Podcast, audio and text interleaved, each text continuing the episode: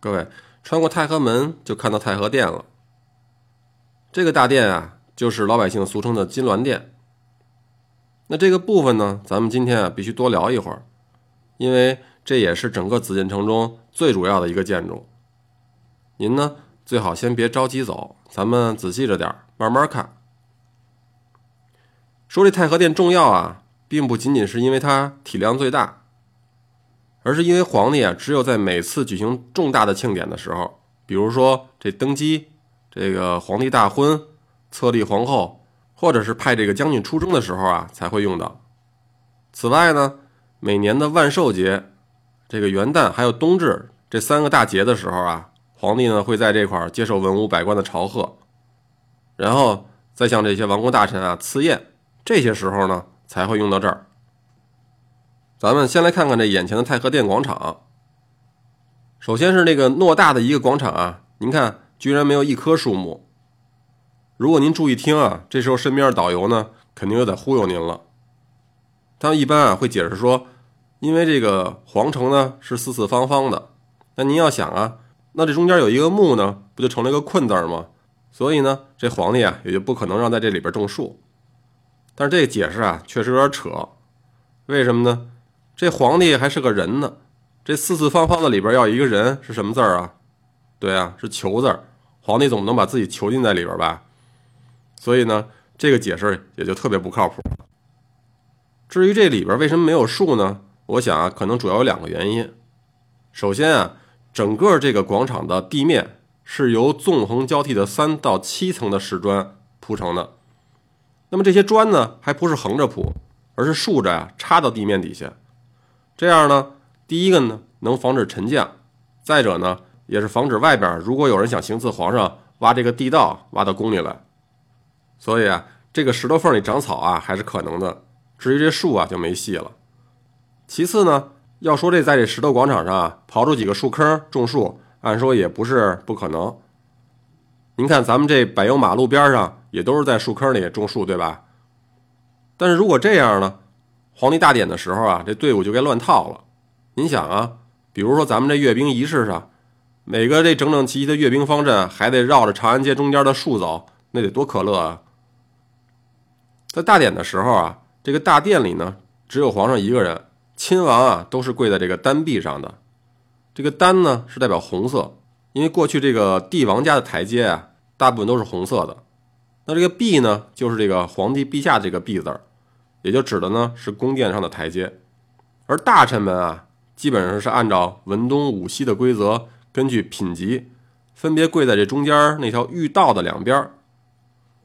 那时候呢，会在相应的位置上摆放出一共十八对刻有官阶的，叫做品级山的那种标志物。为什么十八对呢？您想啊，这个文官九品，武官九品，又分正和从，所以一共就十八对儿。那么是哪个官员的级别呀，就得跪在哪个地方。您要是现在仔细看呢，还能看到地上啊和普通的地砖稍微有点不太一样的呢，有三十六块石砖，那个啊就是摆放品级山的坐标。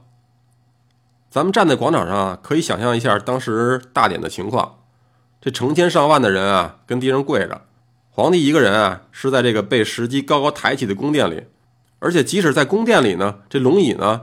依旧是在高高的一个楠木的台阶上，那那种君临天下、世间万物唯我独尊的感觉啊，想起来一定是特别爽。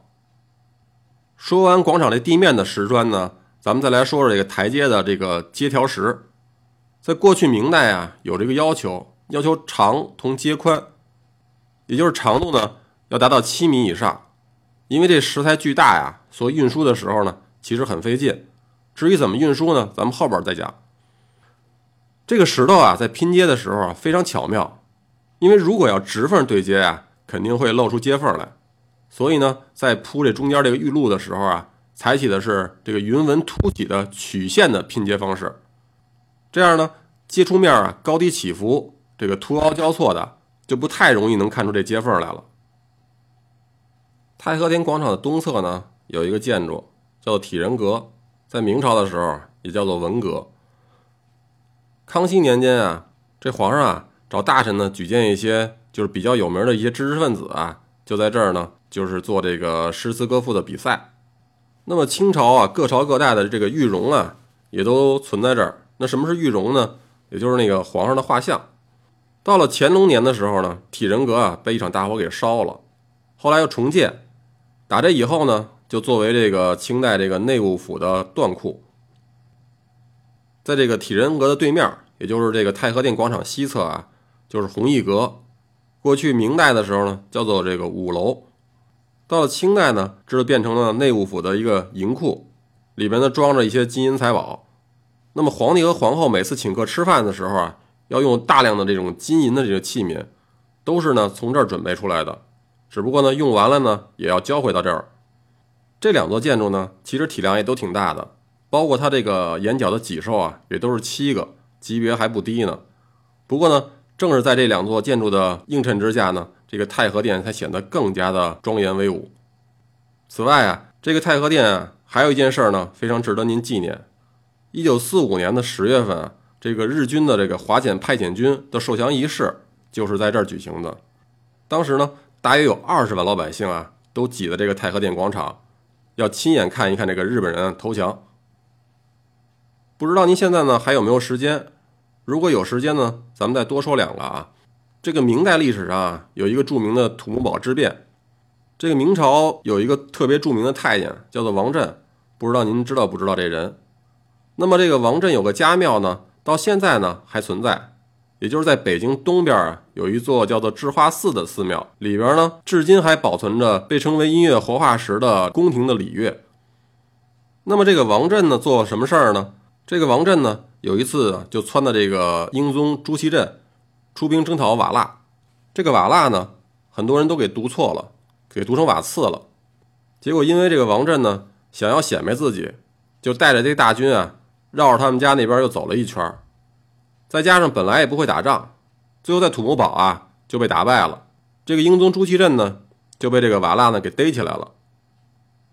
但是这国啊不可一日无君，于是啊。这个朱祁镇的同父异母的弟弟，这个朱祁钰就开始行使这个监国的权利，同时呢，尊这个英宗啊朱祁镇为太上皇，并且啊，在大臣于谦这些人的那个辅佐之下呢，哎，把这国家治理的还挺好，抵抗了外来的侵略。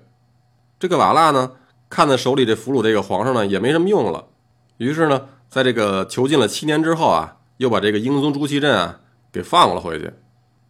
可是你想啊，这朱祁钰当了七年的皇上，早当上瘾了，所以呢，就把他软禁在了南宫，自己呢继续当皇上。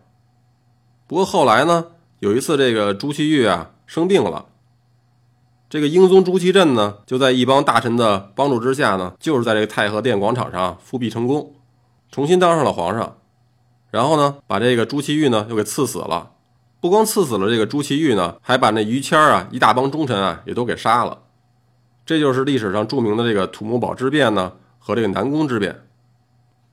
我们可以看到呢，这个紫禁城的整个的三大殿啊，都是建在一个一共高八米多的三层的石基上。那么每层呢，都是叫做弥勒座的形式。这个弥勒座呢，源自于印度，指的是供奉佛像的基座。您看啊，这上下呢都是鼓出来的，而中间呢是束腰凹进去的，并且呢用这个莲花一些花纹啊作为装饰。属于级别最高的基座了，在基座的上面呢，又都是汉白玉雕的栏杆在这个地符上啊，有这个一千一百四十二个螭首。这个什么叫符呢？这个符啊，写出来就是一个木字边加一个潜伏的符。本来呢是指的房梁，在这儿啊指的是每层这个基座的上沿的部分。那螭呢，就是指的这个五角的小龙，据说是一种嘴特别大，肚子里呢还很能装水的一种神兽。也是这个龙的孩子，在每个吃手的这个嘴里啊，都有一个圆孔，和上一级台基的陶水槽啊是相通的。到了下大雨的时候呢，就会有一种叫做牵龙吐水的奇观。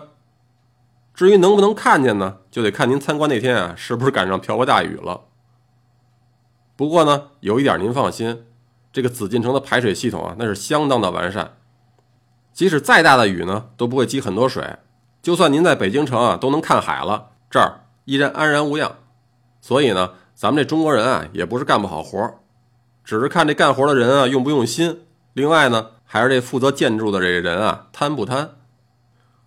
好了，咱们这广场上啊也转的差不多了，咱们往上走。